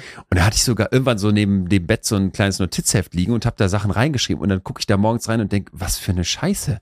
Da hast du nachts um drei Uhr gedacht, das wäre ein guter nächster Schritt in deinem Leben. Das ist ja absoluter Bullshit. Und das hat mir zum Beispiel an vielen Stellen jetzt so diesen Druck genommen, der auch immer zuhören zu müssen. Der inneren Stimme. Ja, ja Das, äh, wir hatten ja. ja eben jetzt schon mal, dass man es auch aufschreibt als Tipp. Und das ja. ist ja, äh, das ist ja jetzt schon wieder so, dass, ich weiß nicht, du führst ja wahrscheinlich auch so eine Ideenliste, ähm, was man noch machen könnte, was man vielleicht in ein Buch schreiben könnte, was man vielleicht auf die Bühne bringen könnte. Und wenn man es nach einer ganzen Zeit durchliest, und das waren ja alles geniale Gedanken, die man in dem Moment hatte, ne? sollte man sich eingeschätzt. Mhm. Ich muss diesen Gedanken festhalten, er ist einfach so toll. Und mhm. wie viel dann hinterher wieder rausfliegt, wo du denkst, mhm. absolut lapidar. Mhm. Eine letzte Sache noch, wo wir jetzt nochmal die Perspektive wechseln, die mir aber ganz wichtig ist. Äh, wenn jemand zu dir kommt, ja, also nicht du hast jetzt äh, gerade ein Problem mit deiner inneren Stimme, sondern es kommt eine gute Freundin und erzählt dir vielleicht was davon. Boah, mir gehen da so Gedanken durch den Kopf oder ja. Da ist so eine harsche innere Stimme in mir. Dann sagt Ethan Cross, dass die Leute eigentlich zwei Sachen wollen. Und zwar einmal suchen die für so eine Art Care, Unterstützung, eine, eine, eine, zweite Hand, also so, dass emotionale Bedürfnisse befriedigt werden und gleichzeitig wollen die aber auch ihren kognitiven, ihre kognitiven Probleme gelöst haben, dafür Hilfe waren. Also sie wollen einen konkreten Tipp von dir haben. Wie geht's denn jetzt für mich weiter ja, mit ja. diesem, was mir meine innere Stimme da hinhaut? Und er sagt, wenn du diese beiden Bereiche angehst, das wäre total super, um jemanden, der mit einer unangenehmen inneren Stimme zu dir kommt und um dich um Hilfe bittet, dich um Rat bittet als Freund, dass du dem dabei was, was mitgibst. Also das wäre zum Beispiel einmal ganz konkret jetzt, dass ich so empathisch validiere, wo die andere Person da durchgeht, ne, und sage, yo, das kenne ich vielleicht auch oder das hat mir schon mal jemand erzählt oder ah, oh, das ist bestimmt unangenehm, das haben wir hier schon öfter als so Gefühle spiegeln beschrieben, ne? Du kannst einfach erstmal nur paraphrasieren in eigenen Worten wiedergeben, was der andere schildert und dann aber auch äh, Hoffnung und vor allem so ein Normalisieren zur Verfügung stellen. Hey, ich kenne das auch mit, mit der inneren Sehr Stimme. gut, und dies normalisieren. Das, die, das lässt ja. auch immer wieder nach. Ja, genau. Und du bist jetzt nicht ein Freak und du hast keine Schizophrenie, weil da in deinem Kopf eine Stimme dir immer wieder sagt, ey, du bist so ein Loser bei der Arbeit und deine Freundinnen können das alle viel besser als du. Du bist nichts wert natürlich kann das irgendwann ein Krankheitsbild sein, was man checken lassen sollte. Für die meisten wird es erstmal nicht zu treffen und dann, dass jemand sagt, ey, das ist ein normaler Teil der menschlichen Erfahrung. Hier, äh, hör dir mal die Folge Betreut, Betreutes Fühlen an, wo erklärt wird, dass das schon im Laufe der Kindheit etwas ist, was auch total funktional ist, ein adaptiver Prozess ist. Und wenn du es in eigenen Worten wiedergibst, ich kenne das auch. Und ich habe viele Freunde, die das auch haben, dass man den Leuten da den Druck nimmt, das fände ich auch nochmal einen schönen Gedanken, wenn wir hier unseren Werkzeugkoffer voll machen, dass wir auch für andere was haben, die zu uns kommen. Ja, ja. Und ganz zum Schluss, äh, ganz profaner Tipp. Gerade nachts, lenk dich ab. Lenk dich ab. Ich meine, du hast ja gesagt, dann sagst du dir, ist nicht so schlimm oder hör jetzt nicht auf diese Stimme, aber äh, mach vielleicht mal ganz was anderes. Dieses äh, Rumgrübeln und äh, wirklich in den langen Dialog mit der inneren Stimme, das muss man manchmal durchbrechen. Und dann muss man in so einem Moment auch vielleicht ganz was anderes machen. Das unterbrechen, was du gerade tust. Ja, und da noch, das ist schön, dass du es noch sagst, aber da wäre mir noch eine Sache ganz, ganz wichtig. Auf die Folge wollte ich hier eh noch hinweisen, dass ihr da nochmal, ihr liebe alle da draußen nochmal reinhören könnt. Und zwar hatten wir diese Grübelfolge, so stoppst ja, du dein ja, genau. Grübeln, aus dem Dezember 2021. Und da war eine ganz wichtige Botschaft, da steckt auch viel drin hier zur inneren Stimme, wenn ihr nochmal reinhören wollt. Da war eine ganz wichtige Botschaft, wenn ich mich so ablenke, dann aber bitte so, dass die Ablenkung in deinem Kopf genug Raum einnimmt, dass das, was du weghaben möchtest, wovon du dich ablenken möchtest, nicht noch so halb weiter existiert. Ja. Weil viele Leute machen bei der Ablenkung den Fehler, ne, die berieseln sich dann. Ja, dann mache ich die Netflix-Serie. Dann mache ich jetzt zum 25. Mal Harry Potter an. Habe ich schon 3000 Mal geguckt, kann ich quasi mitsprechen. Oder so eine Drei-Fragezeichen-Folge für mich. So eine Drei-Fragezeichen-Folge äh, sagen wir mal so Folge 45 oder sowas, ich weiß jetzt nicht, der Superwahl von mir aus, die kann ich quasi mitreden. Du denkst dann nachts, jetzt beriesel ich mich ein bisschen, lenke mich ab. In Wirklichkeit lenkst du dich aber nicht genug ab. Ja. Und das, was du in deinem Kopf eigentlich loswerden möchtest, hat noch genug Raum. Also wenn du dich ablenkst, dann mit etwas, was genug mentale Kapazität bindet. Das haben wir in dieser Folge sehr ausführlich besprochen. Für alle nochmal der Tipp, hört da gerne nochmal rein, wenn ihr noch mehr in euren Werkzeugkoffer packen wollt für die innere Stimme. Ja. So. Ach, ja. die innere Stimme. Die äußere Stimme und die innere Stimme hat übrigens jetzt äh, endlich die Lösung für unsere HörerInnen Gemeinde, wie die genannt werden. Wir hätten selber drauf kommen Ah, du können. hast, bitte, bitte. Einer Ich vermute, wir sagen das Gleiche. da bin ich gespannt. Da bin ich gespannt. Wie lösen wir das denn jetzt? Okay, warte, warte. Äh, wir machen unseren alten Trick wie in der Freundschaftsfolge. Wir zählen drei runter Ja. und dann sagen wir einfach, auch wenn wir uns dann übereinander plappern, was wir, was wir denken, okay? Was der geeignete Community-Name Ja, ist. ja. Bist bereit? Ja, ich bin bereit. Achtung. Drei, zwei, eins. Kein Name. Kapuziner.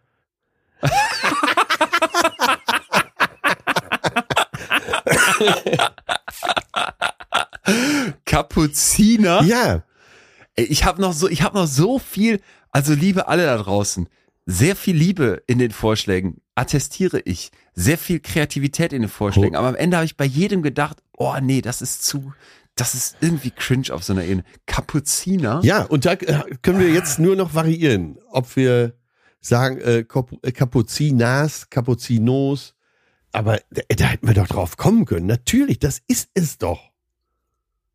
Doch, weiß ich noch nicht, Digga, weiß ich nicht. Echt? Ja, Disku Wir Kapuziner. Ich diskutiere das. Mit wem weißt du ja ja, jetzt? ja, ja, natürlich. In meinem Ah, rauf und. Teil Ich, war, meines ich Kopfes. konnte wirklich, also ich war mal wieder so begeistert und habe gedacht, ey, da hätten wir selber drauf kommen müssen. Ich war auf dem Trichter, ich war auf dem Trichter, nee, komm, wir lassen's. Keiner holt uns so richtig ab und so alle ab. Wir Kapuziners.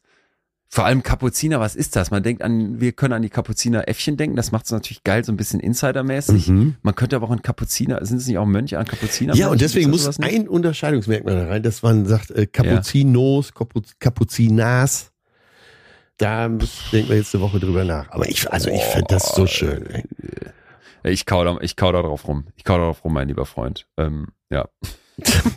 Darf ich noch in eigener Sache auf was hinweisen? Unbedingt, immer. Community ist ja auch. Wenn es dir gut geht, geht's mir auch gut. Ja, dann wird es dir damit vielleicht noch ein bisschen besser gehen, denn unsere Masterclass startet wieder. Und ihr liebe alle, ich weiß, dass ganz viele von euch da schon zum äh, dabei waren, bei manchen davon teilgenommen haben. Wir haben ja drei verschiedene. Das Ganze geht los Ende März. Das ist äh, zehn Wochen voller Psychologie, gemacht von ganz tollen Psychologinnen und Psychologen aus meinem Umfeld. Ich habe die Inhalte dafür vorbereitet. Es gibt auch ganz viele Videoimpulse und Podcast-Folgen exklusiv ähm, noch von mir zu verschiedensten Themen. Ihr kriegt ein Workbook geschickt. Es gibt Deep Dives, es gibt Tandem-Calls, wenn man möchte. Das Wichtigste ist mir noch, weil viele schreiben, boah, zehn Wochen. Das richtet sich komplett nach deinem Kalender. Also wenn man mal Zeit hat, kann man mitmachen, wenn man sagt, an dem Abend kann ich nicht, es wird alles aufgezeichnet, man hat Ewigkeiten Zugriff darauf und es wird wirklich eine, eine gute Zeit. Und die eine Masterclass, die möchte ich hier besonders, weil die so schön zur Folge heute passt, empfehlen. Und zwar heißt die Ein neuer Blick auf mich. Und du musst dir das so vorstellen, Atze, in jeder Masterclass gibt es also quasi drei große Gefühle, die bearbeitet werden. In der einen sind das Liebe, Angst und Zufriedenheit. Und in dieser Masterclass ein neuer Blick auf mich, da sind das ähm, Krisen, also so Traurigkeitsmomente. Es ist Geduld und es ist auch Selbstmitgefühl. Und dieses erste Modul Selbstmitgefühl statt Selbstkritik, das passt eigentlich wunderbar zu dem, was wir heute besprochen haben, als wir gesagt haben, ey, wie du mit dir da redest und wie du auf dich so guckst, wenn du das ein Stück weit mehr hinbekommst wie ein wohlwollender Freund, eine Freundin, dann wärst du einen Schritt weiter vorne. Ja. Viel mehr will ich da gar nicht zu sagen, weil diese Masterclass eigentlich immer alle voll sind, dann relativ zügig. Also wenn ihr dabei sein wollt, ihr geht auf wemind.de und meldet euch einfach an. Ich pack explizit aber auch nochmal den Link in die Show Notes. Und das ist mir auch nochmal ganz wichtig. Es soll beim keinen am, am, am, an der Teilnahmegebühr scheitern, wenn ihr da irgendwie sagt, oh, das kann ich mir nicht leisten, schickt uns einfach eine kurze Mail. Jonathan und das Team machen das ganz großartig. Die haben für alle noch eine Lösung gefunden. Würde mich sehr, sehr freuen, wenn ähm, manche von euch in der Masterclass am Start sind. Das ganz kurz hier weil es ein Herzensprojekt ist, diese Wissenschaftsvermittlung da. Sehr gut. Ja. Sehr gut. Du Emotionsenthusiast. Enthusiast, Äh, dein du Cappuccino Gefühlsgenosse, Empathielauscher, Stimmungsversteher, Resonanzhörer, Sinngefährten, Seelenlauscher. Ja, guck mal, Seelenlauscher. Also bei Seelenlauscher, das habe ich dir noch gar nicht erzählt. Ich habe letztens bei Astro TV angerufen. Und Seelenlauscher, so könntest du einen ganzen Fernsehsender nennen. Ich saß auf meinem Sofa im Hotel und denke, Astro TV, das ist dann eingespeichert als Kanal 25 oder sowas. Wer guckt das? Was ist das? Und nach fünf Minuten hatte mich das Medium Sabine so dermaßen in ihren, in ihren Fängen, dass ich da angerufen habe. Da Nee. stand da 50 Cent. Ich dachte, 50 Cent ist es mir wert. Dann rufe ich da an. Eine Sekunde ging das. Sie haben es nicht geschafft. Danke, tschüss, Astro TV. Und ich dachte, ihr Penner, jetzt haben die meine 50 Cent kassiert und hier stehe ich mir so eine Bettina vor, die zu Hause sitzt, der ist nicht gut. Ich habe dann nachgegoogelt, die machen irgendwie Millionen Umsätze äh, mit dem Leid von den Bettinas, die zu Hause sitzen und denken, ich rufe jetzt bei Astro TV an, lass mir kurz die Karten legen. Oder die hatten auch so, die hatte so einen pyramidenförmigen Stein, wo die dann die Hände drauflegen, dann kann die dir Energie schicken über den Astro TV Bildschirm. Und du denkst dir wirklich, boah, ist das so ein, ein, ein Schweineladen. Und das, was du gerade gesagt hast, was war das? Hörer, Lauscher, Freunde. Das klang so ein bisschen wie so eine astro Ja, es war viel Seelenlauscher. Seelen. Dann oh war hier noch Mindmates, Zeig Pioneers. Ja. Ich sag dir, ey, ja. es wird nie was Besseres sein als Capuzinos. die, die Capuzinos. So, je öfter man das sagt, das ist ja auch so ein Phänomen, der Mere Exposure Effekt aus der Psychologie. Je öfter man was sagt oder sieht oder hört, desto sympathischer, besser gefällt einem das. Wir Kapuzinos. Ich sag's mir noch tausendmal. Ja. Und dann hören wir uns nächste Woche hier wieder am Dienstag. Mein lieber Freund Atze, ich sende Küsse an dich, auch von meiner inneren Stimme. Freue mich sehr, wenn wir uns bald wiedersehen. Werde mich inkognito zu deiner Show in Hamburg reinschleichen. Nix da. Und ansonsten bis nächste Woche. Ja, ja bis nächste Woche. Tschüss, Mon Amour. Kapuziner. Kapuzinos. Tschüss.